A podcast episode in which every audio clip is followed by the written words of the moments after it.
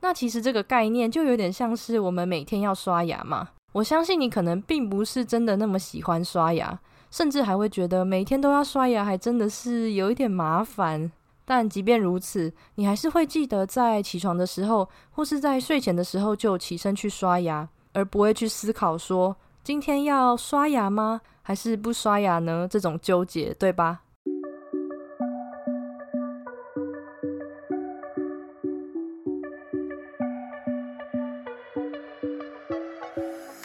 ？Hello，大家好，欢迎你回到贱女人的频道，我是这个频道的主持人卡罗。今天是第五十六集，你会不会觉得健身常常会无法坚持，然后到最后就会半途而废呢？今天要跟你分享的主题就是在健身的时候，如果遇到像这样子的惰性，应该要如何去做克服呢？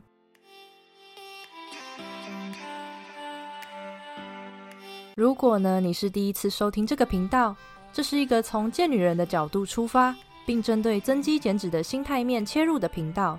希望透过我的分享，可以让更多女孩了解，训练和饮食是可以和生活平衡的。那么，你准备好和我一起成为贱女人了吗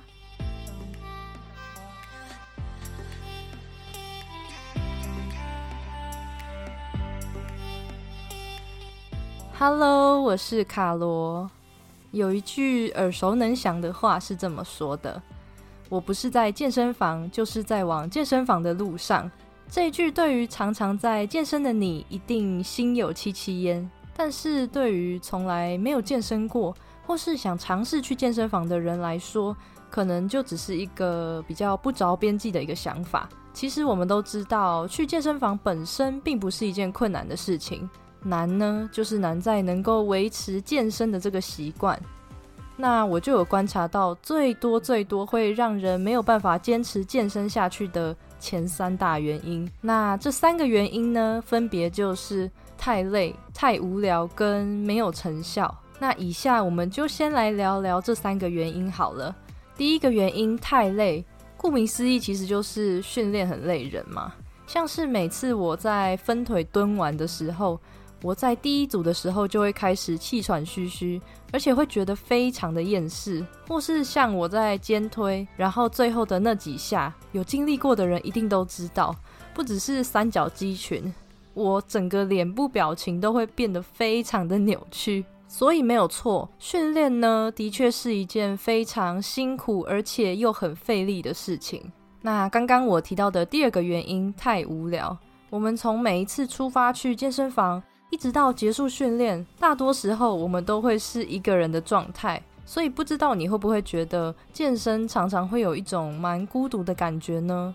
但是我们所处的世界啊是群居的社会，而我们也是生存在这群居社会下的群居动物，是不是有一点绕口？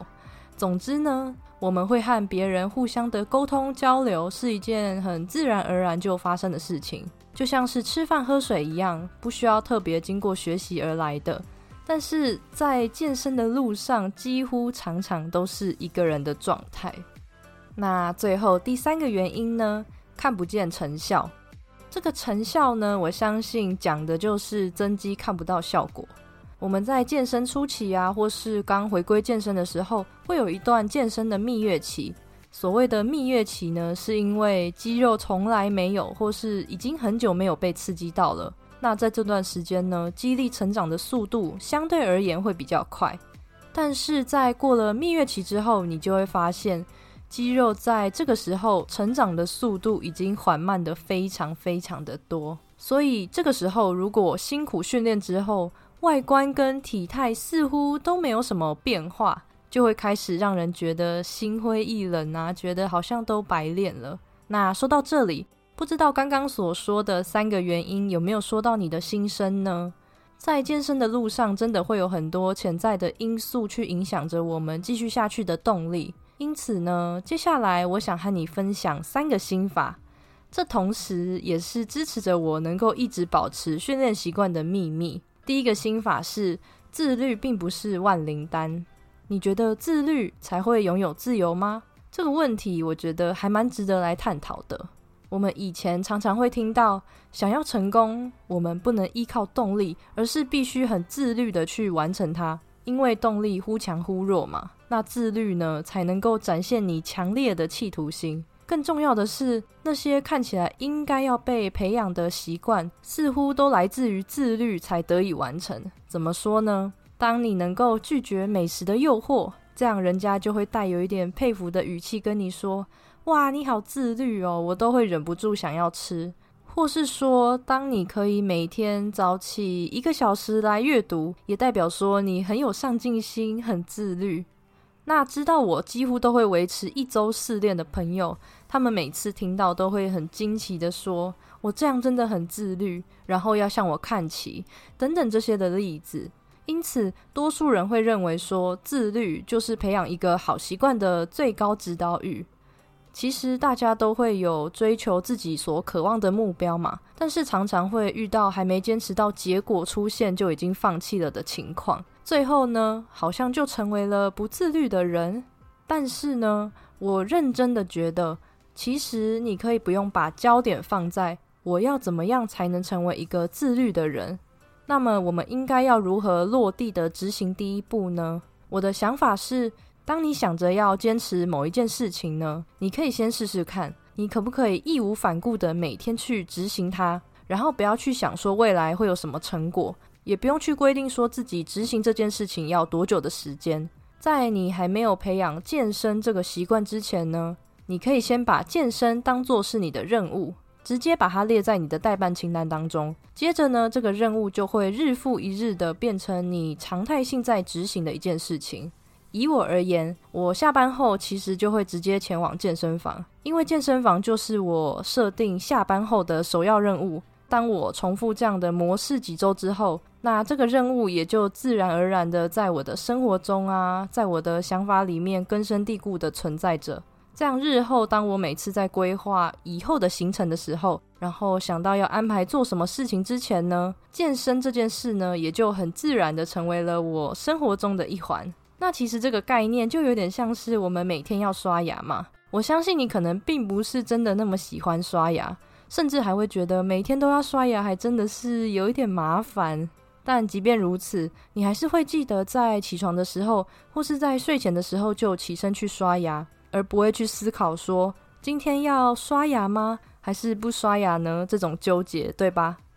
那第二个心法是尝试去放松。不知道你有没有看过，有些人明明很认真的一周至少健身五次，然后尝试了一阵子之后，却还是在最后放弃了呢？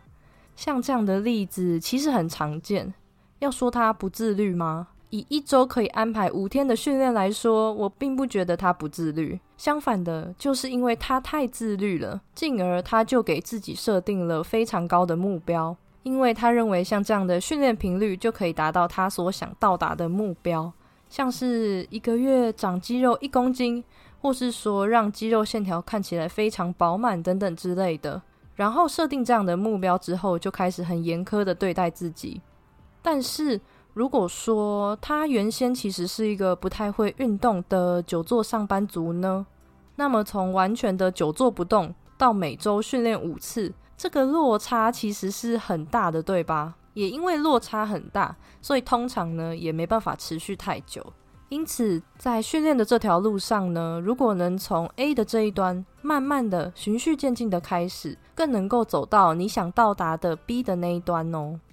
在刚开始的时候，我们可以先从少量的训练开始，就算一周只有练个两次，一次只有三十分钟，也都是没有问题的。那最后一个心法呢，就是我们都应该对健身负责。什么意思呢？对健身负责这句话听起来好像还蛮抽象的。简单来说，你可以把负责想成是你没有白白浪费时间在你正在做的事情。